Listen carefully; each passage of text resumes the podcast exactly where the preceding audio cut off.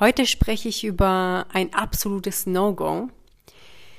Und zwar gibt es viele Führungskräfte, die etwas Bestimmtes wollen, unabhängig davon, worum es jetzt geht. Sei es mehr Verantwortung, mehr Gehalt, ähm, der Firmenwagen, eine neue Position, neues Projekt, was auch immer. Um das zu bekommen, fangen die an, ein Ultimatum zu stellen.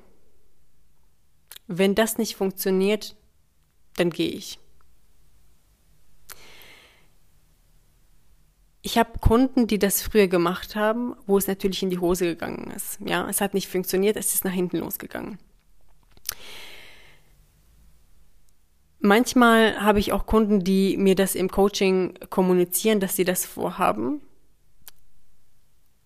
Was ich natürlich aufhalte und Wege und Möglichkeiten mit denen herausarbeite, wie sie trotzdem das bekommen, was sie wollen, ohne ein Ultimatum zu stellen.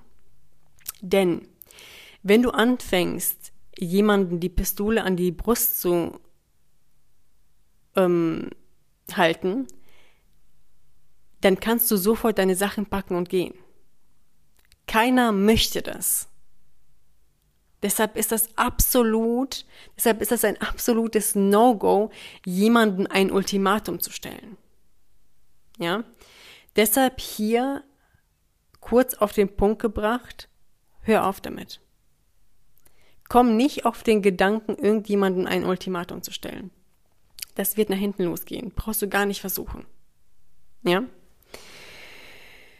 Das war's auch schon in dieser Podcast-Folge eine ganz wichtige Message kurz auf den Punkt gebracht und folge meinem Podcast, falls du meinem Podcast noch nicht folgst.